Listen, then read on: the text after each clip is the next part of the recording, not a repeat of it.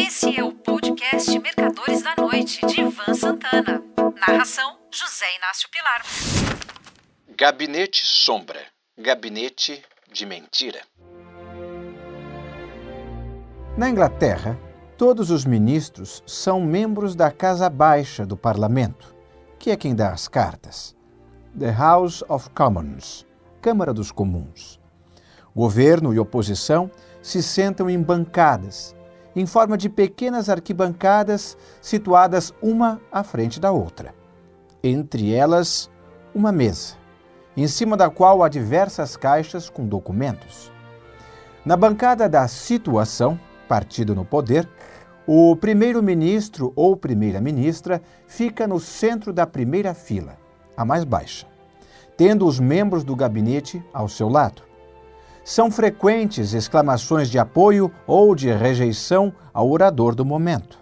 Nessas horas, o speaker, presidente da casa, se limita a impor order, order, order. Não raro, sem sucesso. Quanto mais alto estiver sentado um parlamentar, menor sua importância. Lá na última fila estão sentados os novatos, marinheiros de primeira viagem do outro lado da mesa, a oposição obedece aos mesmos critérios. O assento do líder fica bem em frente ao do primeiro-ministro. Ao redor dele, os integrantes do Gabinete Sombra. Sim, Gabinete Sombra Shadow Cabinet. Na situação, temos o vice-primeiro-ministro, que no momento é o chanceler ou secretário de Estado o chanceler do erário, Chancellor of the Exchequer, equivalente ao nosso ministro da Fazenda, o secretário do Estado para a Comunidade Britânica, Commonwealth, o secretário para Assuntos do Interior, o secretário de Defesa, o secretário de Saúde e Assistência Social, além de outros. Para cada um desses integrantes do gabinete, há um membro da oposição cuja função é marcá-lo em cima. São os homens e mulheres do gabinete sombra. Se o país é assolado por um vírus mortal, como está acontecendo desde 2020, o secretário de Saúde cresce de importância. O mesmo acontece com o Sombra, que cuida do mesmo assunto para a oposição. No momento, o país é governado pelos conservadores, sendo Rishi Sunak um hinduísta, o primeiro-ministro. Caso caia o governo e assumam trabalhistas, Sunak vai ao palácio de Buckingham e entrega sua carta de renúncia ao rei Charles III, que a aceita sem argumentar. Horas depois, chega à residência oficial Sir Keir Starmer, líder do Partido Trabalhista. Charles imediatamente lhe pede que forme um novo governo. Embora não obrigatoriamente, cada um daqueles ministros sombra deixa de ser de mentirinha e assume seu cargo no governo, ciente de todos os problemas da pasta, já que vinha marcando em cima o titular do posto.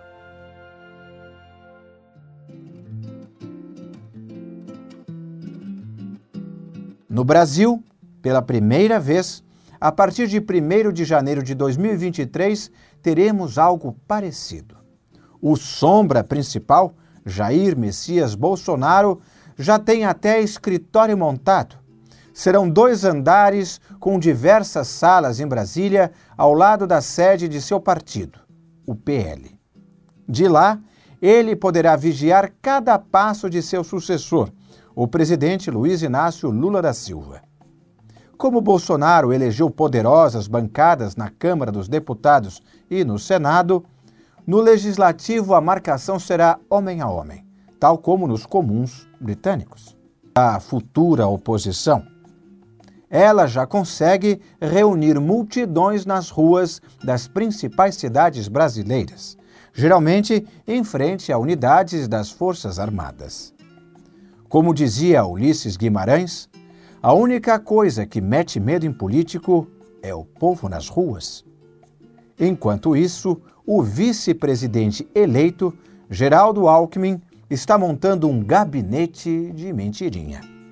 Outro nome não poderia ser dado aos 290 indivíduos que formam o governo de transição, por larga margem, o maior número já reunido para essa função.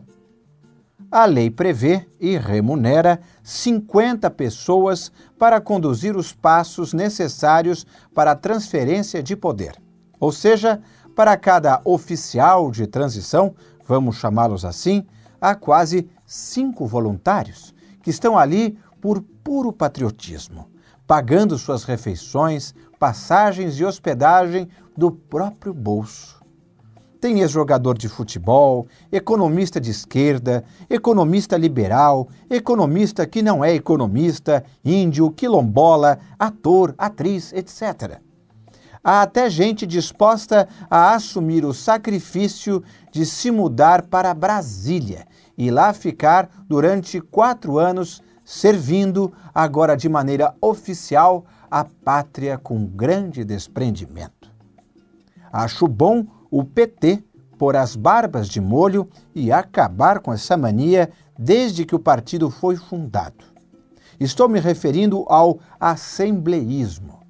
Como se todas as boas ideias surgissem de um bando de contrários, cada qual querendo provar que o seu programa é o melhor para o país. De minha parte, cada vez mais me convenço, e isso começou lá nos anos 60, que o mercado de ações é, no longo prazo, um excepcional investimento. Desde que as empresas nas quais você investe não tenham nenhuma ligação com o governo e não dependam dele em absolutamente nada.